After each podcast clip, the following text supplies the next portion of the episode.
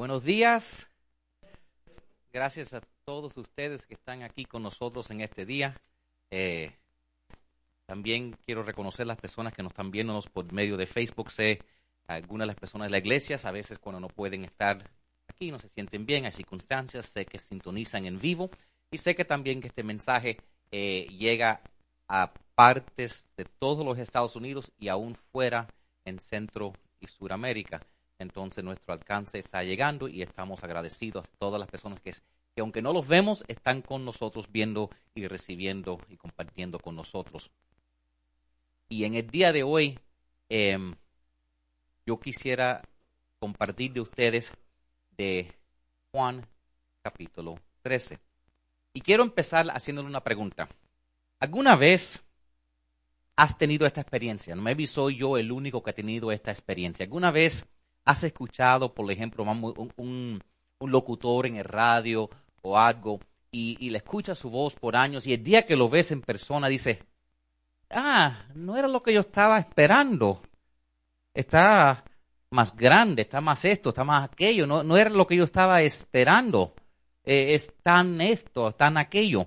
A veces la imagen que nosotros tenemos en la mente no, no tiene que ver nada con la realidad. Y, eso es parte de lo que vemos en lo que vamos a aprender en el día de hoy. Porque en el día de hoy yo quiero hablar de lo que es ser un siervo. Yo quiero hablar sobre cómo es el corazón de un siervo. Porque cuando hablamos de lo que debe ser un siervo, tenemos una imagen de quizás un esclavo. Tenemos una imagen de alguien siendo abusado, de alguien trabajando en contra de su voluntad, alguien siendo reprimido, eh, oprimido. Y entonces Jesús nos da una imagen completamente diferente. Jesús nos dice que nosotros debemos tener el corazón de un siervo. Que cuando tú lo que es más que uno de yo estando en los, ah, los servicios militares de los Estados Unidos, yo me recuerdo que una de las maneras que escogen los líderes es de entre de lo que saben hacer caso. En otras palabras, el que sabe recibir orden es el que ponen para el futuro dar orden. Obediencia primero, servicio primero y después honor es lo que nos enseña la palabra de Dios. Y entonces Jesús nos da una imagen en tres dimensiones de lo que es ser un siervo para nosotros. Y, nosotros estamos entrando ya en la última noche, si hemos estado estudiando la vida de Jesús, estamos entrando en la última noche de su vida. Y, y los otros evangelios, Mateo, Marcos, Lucas, hablan y ponen mucho el enfoque en la última cena. Y, y tú sabes, es interesante aún eso, como los diferentes, el, por, ejemplo, por ejemplo, cuando, cuando algunos de los artistas lo han pintado, todos están en el mismo lado de la mesa, comiendo de un lado para que tú los puedas ver y eso. Pero en realidad, no sé si saben cómo se comía en esos días, pero se, se acostaban. La mesa era baja y ellos estaban recostados de lado comiendo. No sé si eso era la costumbre en esos días. No, es, no eran sillas, pero como nosotros si viéramos eso, decimos, ¿por qué están acostados comiendo? Pero así se comía en esos días. Entonces la imagen que a veces tenemos de lo que vemos es una imagen que ha sido adaptada para que nosotros, para que trabaje con lo que nosotros, nosotros sentamos en sillas. Ellos no se sentaban en sillas, ellos se recostaban para hablar y el uno con el otro. Entonces es una, es, todas las fotos que han visto son completamente falsas. Son, es para hacerte sentir, para que tú lo relaciones con eso. Pero Juan, en su relato de esa última noche de Jesús con sus discípulos, se enfoca en otras cosas. te hace sentir y quiere que tú te sientas como si estás ahí con los discípulos y Jesús escuchando. Y él enfocó en otras cosas que los otros autores del Nuevo Testamento, los otros evangelios, no captaron. Y, y es interesante porque yo creo que yo creo que si yo tuviera que escoger cinco libros de la Biblia de, de tener conmigo y solo podía tener algunos, estuviera tentado a lo mejor tener Juan 13, 14, 15, 16 y 17, que son los que vamos a estar estudiando. Y hasta conozco una hasta conozco de un pastor que cuando él estaba en pareja como noviecitos con su con su novia antes de casarse, que ellos decidieron memorizar el 13, 14, 15, 16, 17 y le dice, hazlo cuando son novios, porque cuando tú estás novio, no sé, no lo quiero desalusionar a ustedes que están de novios, pero el muchacho hará todo lo que tú le pidas ahora. Entonces, si tú le dices, vamos a memorizar la Biblia, claro, siempre he querido memorizar la Biblia y lo van a hacer. Entonces, eso es, you know, y así siempre tienes esos versos contigo si se los memoriza, pase lo que pase. Y entonces, um, en este capítulo interesante del 13, nosotros vamos a pasar aproximadamente tres semanas estudiándolo, es, es, es interesante. Alguien dijo que Juan capítulo 10, verso 10 es casi como un bosquejo de lo que viene por delante del libro entero de Juan. Porque Juan 10, 10 dice, he venido para que tengan vida y para que la tengan en abundancia. Y si se pones a pensar, Juan capítulos 1 al 12, ¿verdad? Jesús está, está hablando de cómo tener vida eterna. Todos esos primeros capítulos hablan de, del 1 al 12 están hablando, él habla con Nicodema, él habla con Lázaro, él habla con la mujer eh, samaritana. Todo le está diciendo el mismo mensaje, cómo tener vida eterna. Y ahora, de 13 en adelante, va, eh, va a hablar Jesús de cómo tener vida en abundancia. Y yo creo que ahora más para nosotros, los que ya somos seguidores de Cristo, los que ya tenemos la vida eterna. Yo creo que eso es lo que estamos buscando. Seré yo el único que, ok, eso fue fácil, me arrepentí de mis pecados, tengo Jesús como mi Señor, pero todavía no he llegado a eso, tener esa vida en abundancia que el Señor habló. Y estos versículos que vienen por delante, de eso se trata, de tener la vida en abundancia. Entonces, vamos a aprender. Entonces, cuando Jesús nos dice qué es lo que hay que hacer, qué es lo primero que hay que hacer para tener vida en abundancia, es lo que menos esperamos. ¿Sabes lo que primero que dije? Dice, lo primero que debemos hacer es sirviéndonos. Debemos servirnos los unos a los otros. Pueden apuntar eso en sus boletines. Yo, yo le deje espacio para que escriban. Pero dice el Señor que uno, yo pensaría a lo mejor que lo primero sería en mí. Pero la Biblia nos enseña y Jesús nos enseña que el servicio viene antes del honor. Entonces dice, lo primero que debemos hacer es servirnos los unos a los otros. Debemos estar sirviéndonos los unos a los otros, serving one another para tener una vida abundante. Entonces, porque si, y, y, como dije, es un poco interesante, pero yo creo que todos queremos tener esa vida. Y Jesús está tratando en estos versículos que vamos a aprender a decir, escúchame, mira, yo quiero que tengas una mejor vida, una vida que realmente valga la vida vivirla. Hay gente que, que, creen que la vida no valen, se levantan, se acuestan, una vida vacía. Esa es la razón que a veces gente se toman sus propias vidas, esta vida que es tan, tan sagrada, porque ah, dicen, ¿para qué? No tengo sentido en mi vida. Una vida simplemente para ti no es nada. Nuestra vida tiene que tener mucho más que nosotros mismos en la vida. Y entonces no podemos, no debemos faltar o dejar pasar lo que Jesús nos quiere enseñar aquí, porque estos capítulos tienen bastante momentos de, ajá, de, de abrirnos el entendimiento y darnos esa revelación. Entonces, lo primero es que debemos servirnos los unos a los otros y lo segundo es que debemos amarnos los unos a los otros, para tener esa vida en abundancia, servirnos los unos a los otros y amarnos los unos a los otros. Es obviamente lo opuesto, porque yo para tener una vida en abundancia pensaría que lo empezaría con, eh, con mí, con selfishness, ¿verdad? Con yo mismo. Pero Jesús dice, empieza con otros y lo tuyo vendrá. Entonces, ¿qué son las características de un siervo? Y vamos a no los voy a cubrir todo en esta semana, pero la primera característica que tiene un siervo, y cuando yo digo un siervo, yo, yo quiero decir un siervo verdadero, porque hay gente que están sirviendo y vamos a aprenderlo hoy, pero no son verdaderos siervos en la manera que Jesús nos mostró. Un siervo ama. Eso es muy importante. Un siervo tiene que tener amor por quien está sirviendo. Y el Señor tuvo amor por los discípulos, tuvo amor por las personas que él estaba sirviendo. Él dice que estaba en la cena, la última cena, y dice Juan que en todo su ministerio amó sus discípulos como no amó más nadie, y aún hasta el último día ante su arresto quiso mostrarle el amor a ellos. Y entonces habla, habla de lo que es el amor de un siervo, dice el versículo 1. Antes de la celebración de la Pascua, Jesús sabía que había llegado su momento para dejar este mundo y regresar a su Padre.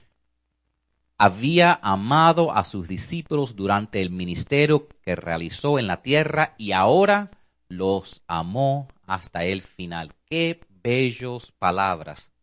Y ahora los amó hasta el final. Porque yo no sé, pero yo creo que si yo supiera que era mi último día, que la gente que está en, la, en como dicen, en death row, que, que en, la, en la espera para la silla eléctrica, le dicen, ¿qué es lo que tú quieres? Lo que tú quieras comer te lo traemos esta noche.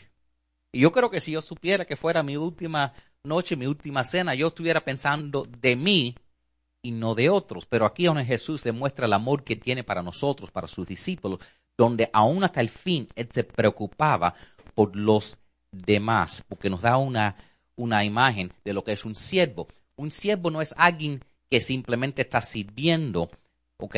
Un siervo es alguien que sirve porque ama y no porque está forzado a amar. ¿Tú sabes por qué? Y apunten esto. Sin amor, el servicio es simplemente un deber. Y, hacer un deber no es servir. Hay una gran diferencia en hacer algo porque tienes que, a hacer algo porque quieres hacerlo. Hay una gran diferencia en esas dos cosas. Tú te puedes dar cuenta cuando alguien está haciendo algo por ti y es un compromiso y no se siente el amor a alguien que lo está haciendo porque verdaderamente te, ama y te quiere y te quiere servir. Hay una gran diferente, diferencia en esas cosas.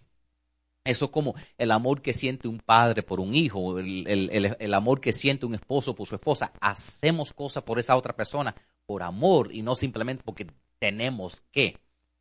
Ahora, ¿qué pasa si no hay ese amor? Usted sabe lo que pasa rápidamente, y esto tenemos que darnos cuenta porque en la, en la iglesia servimos es, sin amor el servicio se convierte en amargura. Rápidamente el amor, el servicio se convierte en amargura, en resentimiento. Si tú tienes que hacer algo y no estás feliz que lo estás haciendo y lo estás haciendo porque sientes que tienes que hacerlo, se te va a amargar la vida y tú vas a andar resentido.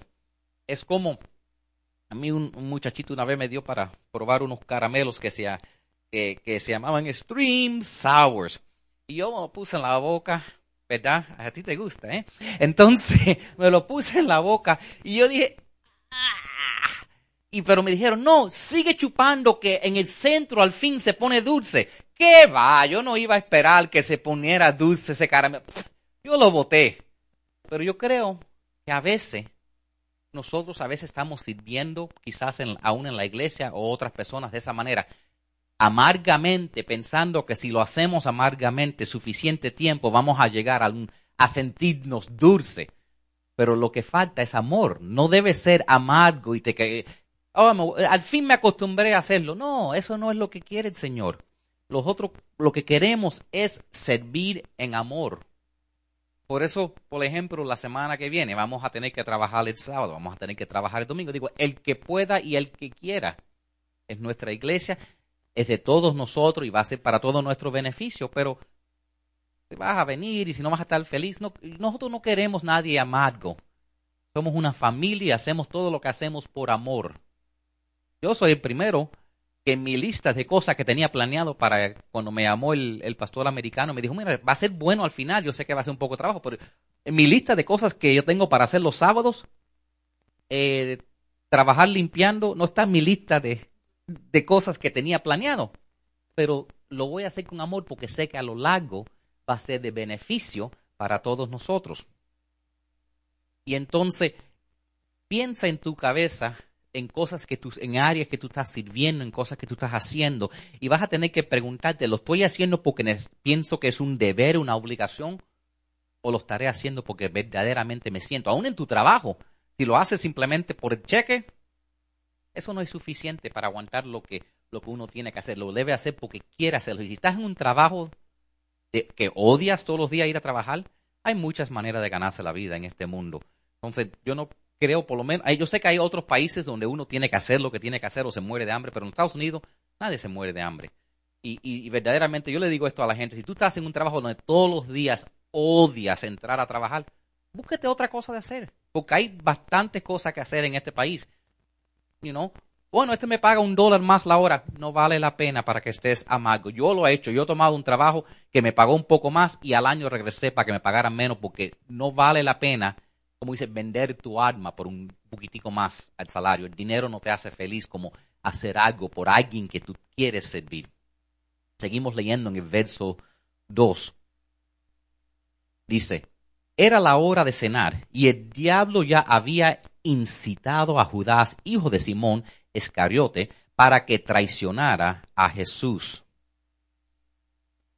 Quiero que, quiero que se den cuenta algo, un, cómo es la imagen de un siervo, primero que un siervo ama, pero también quiero que entiendan que un siervo es fuerte. Un siervo es fuerte. ¿Tú no crees que Jesús ya sabía lo que Judas le iba a hacer. Y nosotros vamos a hablar mucho más la semana que viene sobre lo que Jesús estaba haciendo con Judas en ese día.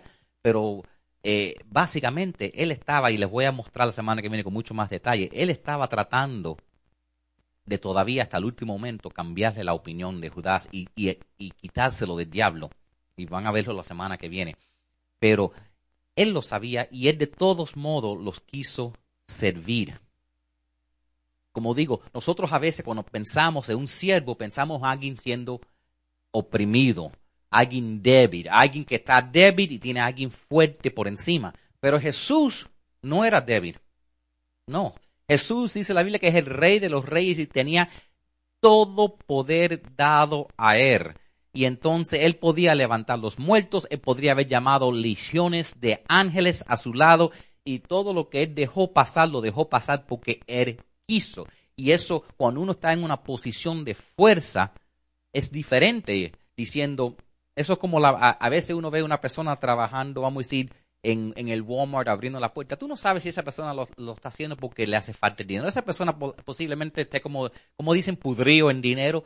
Y a lo mejor lo está haciendo simplemente porque le gusta saludar a la gente y hacerlo sonreír.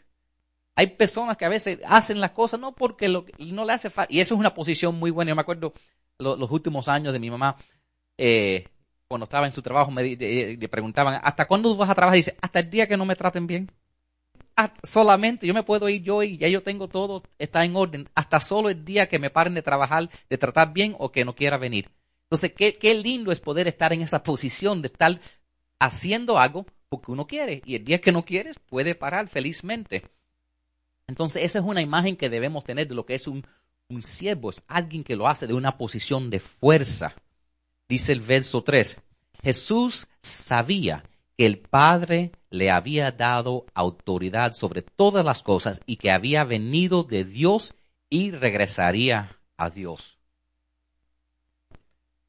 Dice Jesús, él sabía que, que Dios le había puesto a él, le había dado toda autoridad. Entonces, ¿Qué vemos en eso? En cuando yo miro ese verso, yo veo otras cosas de que son características de un siervo. Un siervo tiene fuerza y esa fuerza viene de fuerza de dirección. Fuerza de dirección dice, él sabía de dónde vino y él sabía a dónde iba. Y a veces lo que nos pasa en la vida es que andamos sin dirección. A, veces andamos no sabiendo a dónde vamos. Y tener fuerza es saber quién tú eres, de dónde tú vienes y a dónde tú vas. A veces cosas me pasan en la vida la gente, y, he tenido gente que dice, ¿y cómo, cómo tú sigues sonriendo? Ah, yo he vivido cosas que nadie sabe. Yo he estado en situaciones feas. Y entonces, eh, cuando uno, cuando uno pasaba la noche afuera sin tener cama, sin saber lo que iba a pasar el próximo día, cuando uno estaba en una situación bien grave, que, te, que algo pase inesperado, que haya un poquitico de dificultad. Eso no es nada. Eso no es nada comparado a lo que es, lo que es verdaderamente sufrimiento y problemas. Entonces, uno a veces tiene que recordarse que, dónde, de dónde uno ha ido y qué ha uno pasado y recordarse, ahora cuando se me pasa, esto no es nada comparado a lo que ya yo he pasado por. Yo sé que muchos de ustedes que me están escuchando igualmente han pasado por cosas difíciles en el pasado y ahora cuando te viene algo y dices, esto no es nada. Si yo he pasado por lo que yo he pasado, que eso así sea fuerte, nada que me venga delante de mí pueda. Porque ya yo he visto que yo soy fuerte para sobrepasar cosas muy fuertes en la vida. También había fuerza de autoridad que Jesús nos mostró. La fuerza de autoridad, porque él sabía que vino del Padre. En el trabajo mío, cuando la secretaria del jefe me llama yo, y me dice brinca, yo digo que alto.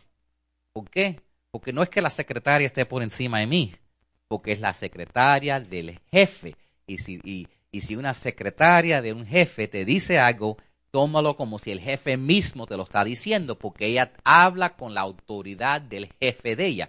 Y es la misma cosa.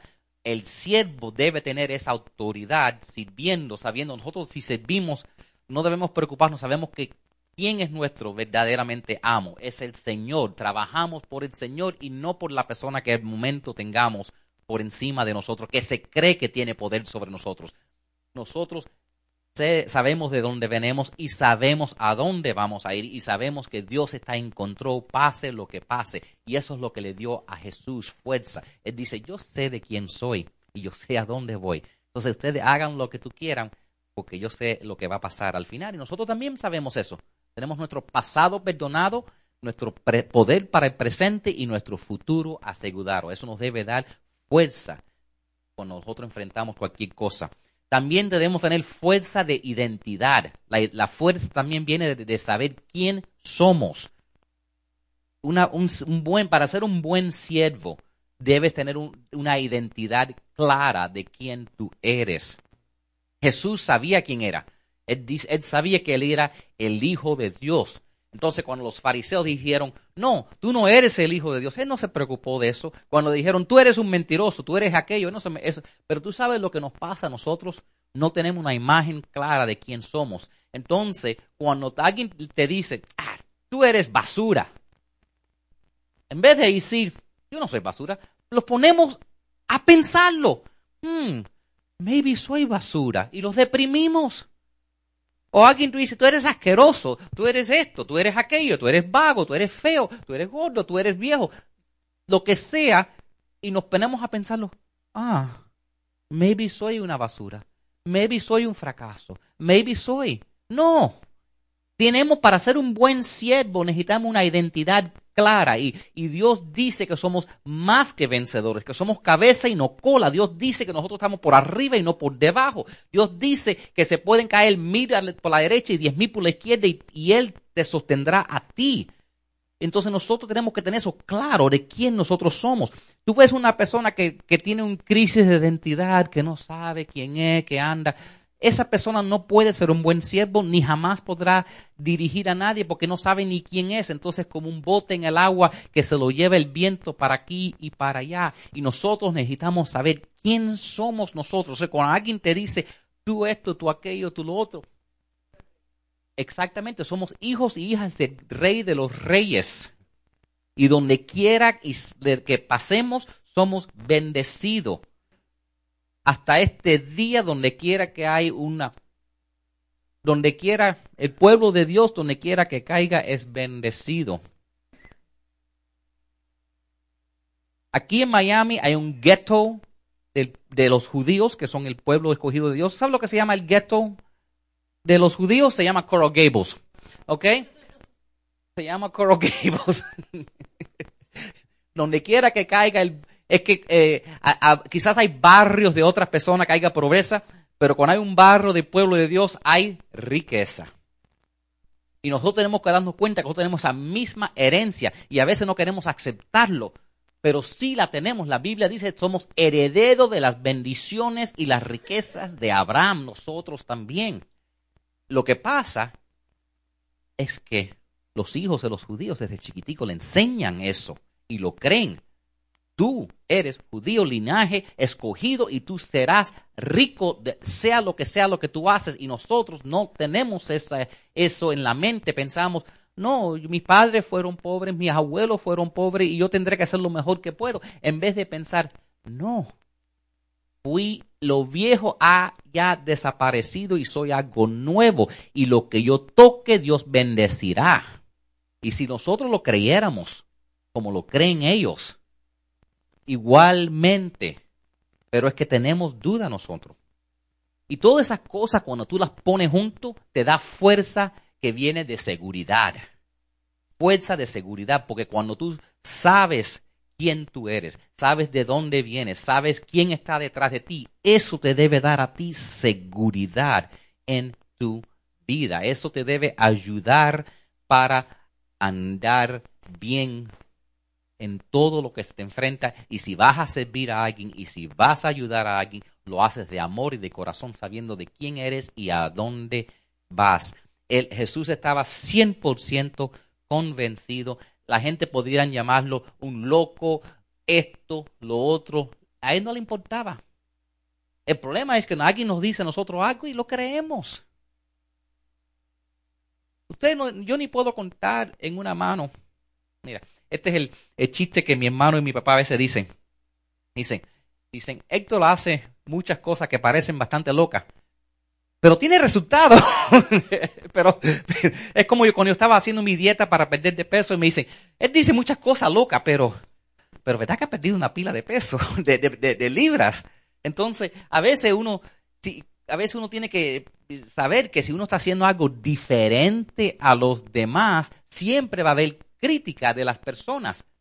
Y aunque no sea crítica, eh, aún es un reconocimiento, porque sé que no, que cuando mi hermano lo dice no es, un, no es una crítica, es simplemente lo que tú haces diferente de lo que otras personas dicen. Pero a veces te tienes que dar cuenta y decir, a veces uno tiene que decir, pero ¿qué es lo normal? Bueno, normal es enfermo, pobre. si vemos lo que es normal, la mayoría de la gente normal están en mala salud, están, están mal económicamente, están no están felices, entonces yo no quiero ser normal. Yo quiero ser abnormal. Yo quiero ser raro. Yo quiero que digan, ¿por qué siempre tienes una sonrisa? ¿Por qué tienes un gozo? ¿Por qué puedes enfrentar todo en la vida y, y estar feliz? Así es como yo quiero ser. Yo prefiero ser raro a ser como todos los demás. Ahora, otra cosa que es importante que, nosotros sabemos, eh, for us to know, que supamos. Ustedes ayúdenme con mi español. Que los siervos sirven personas imperfectas. Los siervos sirven personas imperfectas. Y, y, eso es a veces algo que pasa. Y si no lo saben, el más imperfecto de todo soy yo, soy yo. Y a veces eso es lo que pasa en una iglesia, a veces uno sirve, tiene, está sirviendo el pastor y lo ve y todo parece bien. Y hay momentos en la vida a que todos la vida nos parece bien a todos los demás, pero todos pasamos por dificultades. Todos tenemos momentos donde estamos caídos, cuando queremos llorar, cuando la vida no nos sale bien, y a veces un palo tras el otro. Mira, Reinaldo, un carro de pum y después otra la dieron la guagua. A veces la vida te da un golpe y cuando tú sales de ese golpe, pum, te dan otro golpe. Y, y, a veces así, y a lo mejor no pasa más nada por el resto de tu vida, pero todos nos tocan momentos difíciles que pasar por la vida.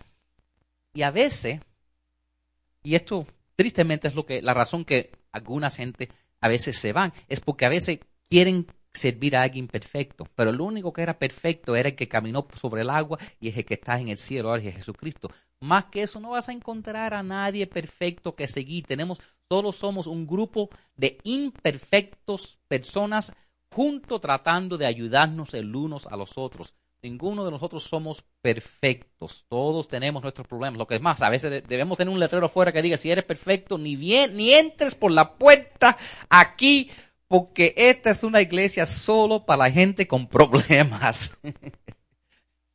y, y así es. Y, sin, you y, sin, y la verdad es que si encuentras una iglesia perfecta, mejor no vayas porque tú la vas a contaminar. porque ninguno somos perfectos. Y entonces a veces pensamos que para seguir a alguien la persona tiene que ser perfecta. Y nadie, y si ese es el caso, ¿verdad? Imagínate, esto pasa muchas veces ustedes que están enamoraditos todavía, ¿verdad? Le, le, Em, van a descubrir, por ejemplo, que, que la razón que cuando sus novias van al baño y, suele, y, suena, y, huele como flores cuando salen es porque echan spray. no, las, eso es, huelen igual que todo el mundo después, pero eso es después, después de la, después que me hice la luna de miel. Y entonces, eh, igual ustedes van a descubrir que, ellos, you know, tienen sus ruidos raros, sus, sus olores. ninguno somos perfectos. Ay, ay, ay, creo que causé problemas. Tú me dijiste que era perfecto. Pero así es la cosa. Y, y, y, y, amor no es seguir a alguien porque crees que es perfecto. Amor verdadero es ver las imperfecciones en otra persona y amarlos y servirlo de toda manera. ¿Entiende? Eso es el amor verdadero. No andando con la ilusión que ah, todos somos imperfectos. Nos limpiamos el domingo, lo que sea, pero todos somos un desastre, cometemos errores, hacemos cosas que decimos, ay, ay, ay, ay, metí la pata. Todo lo hacemos. Y a la semana la metemos otra vez. es lo más triste de todo. pero, pero entonces, a veces tenemos un jefe, a veces tenemos a alguien que queremos servir, a veces tenemos a alguien que queremos seguir y pensamos, bueno, si no es perfecto, no lo podemos seguir. Pero nosotros tenemos que entender eso porque a veces en el trabajo, a veces uno puede dejar un trabajo porque no se siente apreciado en el trabajo. O a lo mejor aún como un cristiano nosotros a veces nos sentimos no apreciados como cristianos. Nosotros sabemos que Dios ve todo lo que hacemos y que Dios nos honra por todo lo que hacemos aún en secreto, pero a veces, a veces nos sentimos como, men, pero nadie en la iglesia se dio de cuenta y, mira lo que estoy haciendo, mira cómo estoy ayudando, mira cómo estoy sirviendo, mira lo que di, mira lo que hice. Y a veces queremos un poquitico de reconocimiento. Yo sé que, que, estamos supuestos a ser humildes, pero a veces queremos, mira, pero yo hice un poquitico más, you know.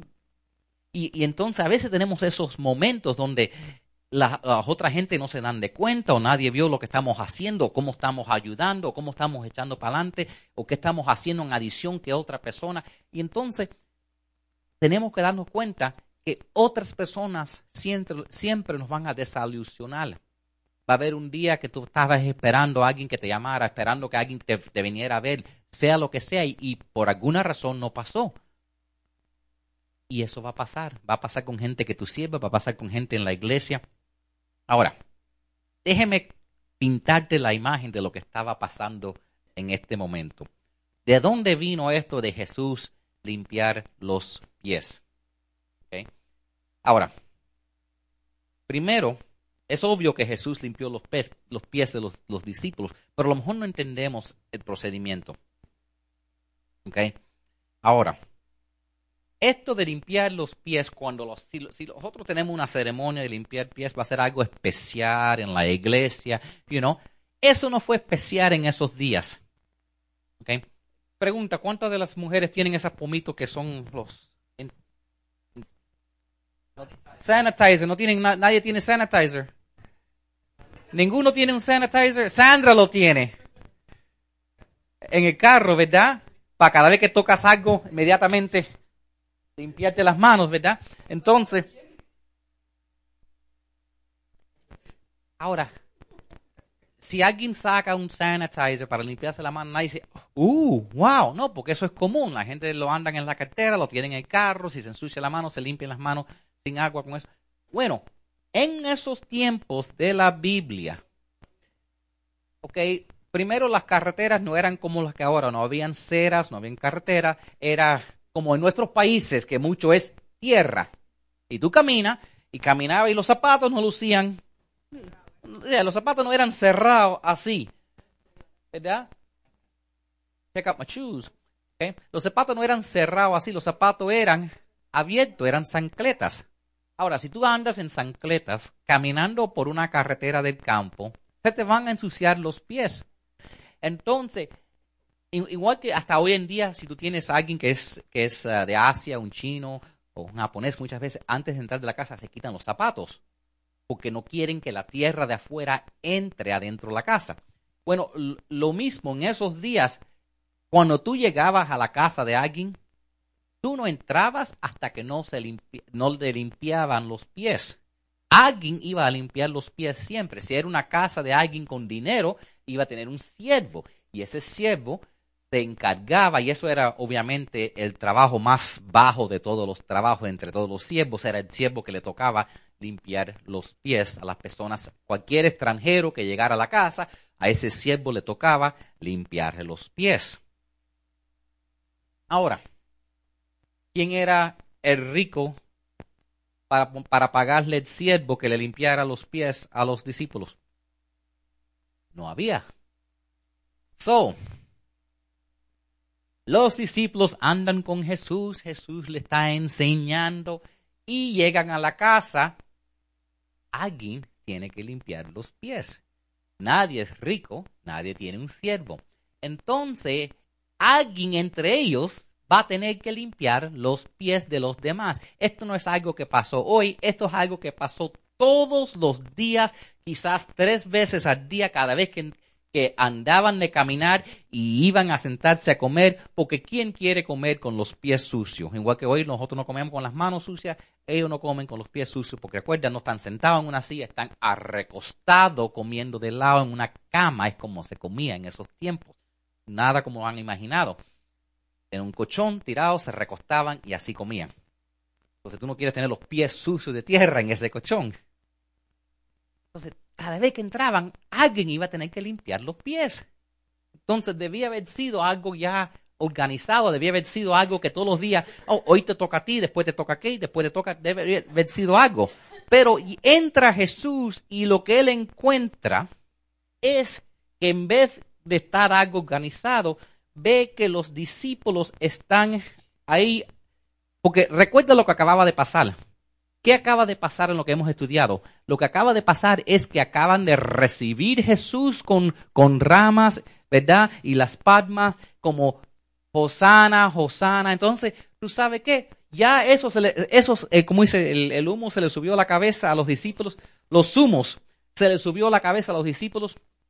Y ya ellos estaban pensando, ahora ha llegado el momento, no más pobreza. Los, este va a ser el rey y nosotros vamos a ser sus príncipes. Ahora llegó nuestro tiempo, después de tres años de miseria, al fin las cosas van a ir bien para nosotros. Y todos estaban pensando, ah, ya ninguno de nosotros vamos a tener que limpiar pies. Pero acaban de entrar por la puerta. Alguien tiene que limpiar pies. Entonces, cuando Jesús entra, ve que todos sus discípulos que acaba tres años enseñándoles sobre la humildad, sobre servicio, están ahí discutiendo sobre quién es el más grande de todos y quién es el más bajo de todos y a quién le va a tocar limpiar los pies. Jesús entra y dice, wow, ¿qué están haciendo? Están discutiendo sobre a quién, quién va a limpiar el pies porque todos se creen que son el príncipe. No lo dice en Juan, pero lo dice en Lucas 2.22. Dice, después comenzaron a discutir quién será el más importante entre ellos. Estaban ellos teniendo una discusión y había ruido y Jesús entró y estaban ellos peleando. No, no, no, yo soy más importante que tú. No, no, no, no, no, tú, tú no eres nada. Tú limpio los pies. Yo voy a estar a su mano derecha. Y eso es lo que estaba pasando. Pero ¿qué es lo que Jesús le dice? Jesús le dice en Mateo 19:30 nos enseña Jesús, pero muchos que ahora son los más importantes en ese día serán los menos importantes y aquellos que ahora parecen menos importantes en ese día serán los más importantes. Entonces Jesús los ve a todos ellos, sus discípulos, peleando sobre quién va a ser, bueno, si él es el rey de reyes, entonces nosotros somos reyes. Entonces, en un rey no limpia pies, yo no puedo limpiarle los pies. Y Jesús los ve a ellos, entra y los ve a ellos discutiendo y nadie quiere limpiar los pies. ¿Qué hace Jesús? El cuarto se cayó cuando Jesús empezó a quitarse la ropa, dice en el verso 4. Así que se levantó de la mesa, hablando de Jesús, se quitó el manto y, se ató una toalla a la cintura y echó agua en un recipiente y luego comenzó a lavarle los pies a los discípulos y a secárselos con la toalla que tenía en la cintura. Él entra y están ellos discutiendo y él, eh, yo escuché una prédica de Chuck Swendo donde dijo, era un cuarto lleno de corazones orgullosos y pies sucios. dijo, dijo en una prédica Chuck Swindoll. Y Jesús los cayó todo porque dijo, yo no voy a discutir. Yo sé que yo soy el más, pero el que es más debe estar dispuesto a hacer cualquier trabajo. Y él sin decir una palabra, él no dice, no, no, no, no. Sin abrir la boca, se quitó el manto, se quitó su ropa, se amarró una toalla y dice, yo seré su siervo. Saben que esto es algo que hay que hacer, ¿por qué están discutiendo? A veces la cosa, yo no quiero hacer esto, yo no quiero. Dice, hay que hacerlo. Si no lo van a hacer ustedes, lo haré yo. Lo haré yo, dice Jesús. Y entonces, él va y se arrodilla y le empieza limpiando y secando los pies. Imagínate si tú fueras Jesús, ¿cómo te sentirías? Si tú sabes que tú eres el rey de reyes, tú tienes toda autoridad y los hombres que tú has estado discipulando por tres años, todos están muy orgullosos ya para limpiar pies. Y, saben que eso es algo que hay que hacer porque no van a comer con los pies sucios. Lo haré yo. Todavía no han aprendido nada estos hombres. Lo haré yo. Porque Jesús todavía le estaba enseñando a ella cuánto los amaba y que la grandeza verdadera es medido con una regla de humildad y servicio. Y Jesús podría haber dicho, me rindo, me rindo, estos hombres son tercos, no van a aprender nada jamás. Pero él dijo, no, yo les voy a mostrar con mi servicio, yo los voy a seguir amando. Eso es lo mismo que hace Jesús con nosotros, eso es lo mismo que nosotros tenemos que hacer con otras personas. Hay veces que uno te toma años y años y años tratando de enseñarle algo, tratando de ayudarlo y no quieren entender. Jesús nos enseña aquí y vamos a aprender mucho más sobre esto la semana que viene. Jesús no se rinde. Jesús dice, yo te voy a seguir enseñando, yo te voy a seguir ayudando. Él no se rindió, él simplemente fue y le limpió los pies. Y a veces eso es lo que nosotros tenemos que hacer. Si vemos que toca hacer algo y nadie lo quiere hacer, está bien. No debe ser yo, pero lo voy a hacer porque hay que hacerlo y no voy a, y, y, y como dice la Biblia, el que es menos hoy quizás mañana sea el mayor y el que es más grande debe poder estar dispuesto a servir a los demás. Entonces, Vamos a cerrar aquí por el día de hoy. Vamos a, vamos, le voy a pedir que bajen sus cabezas en un momento de oración y reflexión y que simplemente tomen un momento para, para pensar. Nosotros todos estamos llamados para servir. Y de la misma manera que Jesús mostró plenamente su amor de la misma manera, Dios quiere que nosotros mostremos el amor a otra persona. Dios, ayúdanos, Señor. Gracias por tu palabra que nos muestra tan claramente ejemplos de cómo nosotros debemos hacer en este mundo, Señor. Señor, ayúdanos a nosotros, Señor, cuando haya una necesidad, quizás tengamos que servir, quizás tengamos que hacer algo que no nos guste, que sea sucio, que sea bajo, pero si nos toca, Señor, hacerlo, Señor, que lo hagamos con un buen corazón, Señor. Y si tenemos que hacer algo, aun si no queremos hacerlo, Padre, cambia nuestro corazón, Señor, porque si tú puedes humillarte y limpiarle los pies sucios a tu siervo, Señor, nos, ¿quién somos nosotros para decirle no a cualquier cosa, Padre? Señor, ayúdanos para tener el corazón de un siervo, Señor. Ayúdanos para estar dispuestos a servir y ayudar a otras personas. Ayúdanos para tener los ojos abiertos, Señor. Ayúdanos para ayudar a otras personas, Señor, sabiendo que cuando sea lo que sea lo que tengamos que hacer, que sabemos quién somos, sabemos de quién venemos, sabemos quién es la autoridad que está detrás de nosotros y sabiendo, Señor, que todas esas cosas nos da poder y seguridad, Señor. Todas estas cosas te las pedimos, Padre, en el nombre de Jesucristo. Amén.